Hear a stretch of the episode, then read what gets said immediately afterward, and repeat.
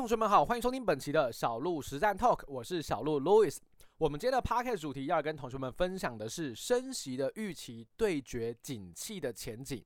我相信所有同学们应该都有感受到，最近股市不论是台股或者是美股，有那么一点喋喋不休，或者是你说震荡剧烈的状况出现。而现在市场到底在关注什么样的议题呢？当然，大家应该都有发现到，不论是在小鹿的 IG 上面，或者是大家打开各种的财经媒体平台，大家都在讨论一件事情，那就是美元近期大幅的上涨，升息的预期再度的增温，到底发生了什么事情？而这个升息的预期到底会对于我们的景气造就什么样的影响？对股市又有什么样的行情的波动的可能性？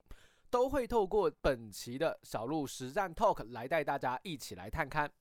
首先，我们第一件事情，现在跟同学们聊聊的就是加息的预期。不知道大家还记不记得，在二零二二年，也就是去年的时候，我们可以看到美国大幅度的加息。原本因为 COVID-19 哦，因为疫情的关系，利率降得非常的低。可是，在二零二二，大家发现说经济好像挺过热的，然后呃，通货膨胀有一些增温的状况出现，所以呢，让美国的联准会开始了它的一个升息循环。那在这个升息循环的过程当中，我们可以明显看到利率的提升可以说是近几十年来数一数二快的。如果你去把这个利率的呃调升的路径图跟时间轴画出来，你去观察一下它那个走势的斜率，你就会发现，天哪，这一次的加息还真的挺猛烈的，速度非常非常的快，只花了一年的时间就把利率从百分之零调高来到了百分之五点二五哦，这利率的涨幅是很惊人的，尤其是在短短的一年之间。那利率的提高，基本上大家都可以看到，二零二二股市大大幅的崩跌，就是因为利率太高了哦。大家都知道，利率越高，对于企业的经营来讲，当然不是一件好事情。再搭配上通货膨胀很严重，所以呢，股市就大幅的重挫下来。好不容易这些利空基本上市场早就已经消化完毕，大家也早就已经能够接受现在的高利率的状况。可是最近原先市场都预期说啊，百分之五的利息了，美联美国联储会应该没有办法再过度的加息，空间应该不大了。可是，在最近的呃，bad 的利率决议里面，虽然在九月二十号所宣布的最新利率，美国依旧是不加息的。他没有升息，可是呢，他在会后的记者会里面释出了相对鹰派的言论，也就是大家都有一个预期，就是未来可能还有再度加息一码的空间。主要的目的，主要的原因，就是因为在最近的这个消费者物价指数 CPI 已经连续两期往上跳起来了。就让市场难免会担心说，通货膨胀会不会二次的复苏呢？所以联准会当然也观察到这件事情，同时目前的经济数据好像也没有大幅的衰退，顶多有一点点的放缓，然后你没有办法去强调说它是有衰退的。也就是因为如此，让市场开始去思考说，联准会会不会更加积极的去升息，来抵抗严重的通膨再度产生的问题。所以联准会当然会这样思考，因为经济根本没有疲弱啊。根本也没有衰退，所以我没有必要因为担心经济的崩溃而去让通膨有再度复燃的可能性。所以加息的预期已经慢慢的被市场给发酵出来，大家也预期说下一期说不定就会再加息一码，概率大概是三成左右，还不是主流观点，但它至少有一定的概率，它的预期是增温的。你发现到天哪，美国还要加息耶，所以资金会往哪边去跑？资金对于利率是很敏感的。我看到美国现在有比较高的利率，而且未来可能会维持比较久的高利率的话，资金当然会往美元去跑啊。现在美元的定存一年期也有不错的利率水准，百分之三、百分之四，对吧？所以大家钱都往美元去之后，就会造就什么问题？就会造就股市的资金被撤离，开始往下跌。对吧？所以美元指数的上涨多半对于新兴国家股市或者是美股自己本身都有不利的影响。所以加息预期的增温主要是担心通货膨胀二次的重启，所以加息的这个路径可能是要实现的，有可能要再度加息一码。这个是市场所关注到的一个重点，也是最近行情主要大家在讨论的核心哦。那第二件事情就是，那美元指数因为加息预期增温的关系而大涨了，有什么样的风险呢？其实大家应该都可以知道，我们常常在讲这个台币的汇率，台币的汇率最近一直贬值，贬到三十二点三、三十二点四了。那最主要就是因为美元疯狂的升值，台币相对来说就是贬值的。那一个国家货币在贬值的状况之下，很明显的外资就会有撤离的压力。所以大家可以发现，自从台币突破三十二，甚至突破三十一点五以来，外资基本上每一天都是卖超大于买超的。所以台股基本上就是有一股相对强劲的卖压一直在上面去贡献行情，每次只要往上弹，它就会把你压下来。这就是因为外资受到了台币的贬值的压力，它有汇出去的动机。美元现在强势啊。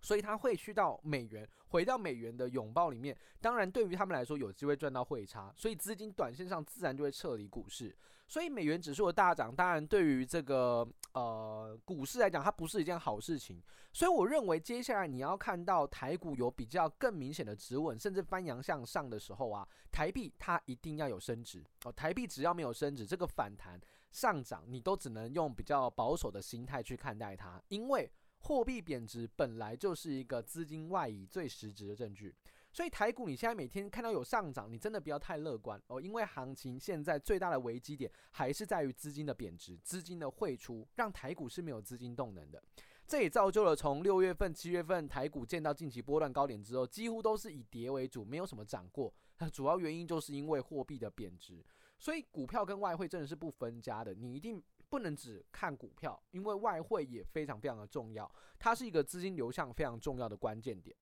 好，那我们已经理解到，就是说市场目前正在关注的就是利率外的一个展望，同时通膨的展望也很重要。那经济呢？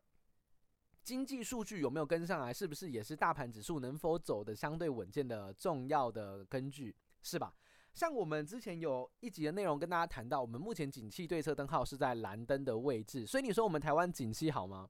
我们台湾景气当然是不好的，但是我们在第四季上次国发会有说过，我们可能就会脱离蓝灯，就会让景气有一些复苏的机会。可是现在盘面很尴尬的点是，如果你经济开始复苏，联总会是不是更有能力去加息了？哎，因为经济没有衰退啊，所以我去加息合理，对吧？赶快把通膨压下来。所以这时候我今天要谈的第三点就是现在很尴尬的点哦，就是经济的坏消息反而却是股市短线上的好消息。怎么说？今天晚上，也就是周五，十月六号，美国即将公布它最新的非农业就业人口数据，也就是大家俗称的非农数据。非农数据是联总会来决定利率决议非常重要的一个关键的经济数据，拿来看劳动力市场的状况。如果劳动力市场很稳健，那不就代表什么？代表大家企业经营的还是生龙活虎的。只要非农数据好，联总会可能就会积极的去加息，他没有任何的担忧了，因为他只是担心经济的衰退嘛。如果你现在就业市场告诉你，诶，我现在就业超好的，那当然他就会直接去加息。那股市一听到加息，一定是跌的，一定会开始往下大跌。所以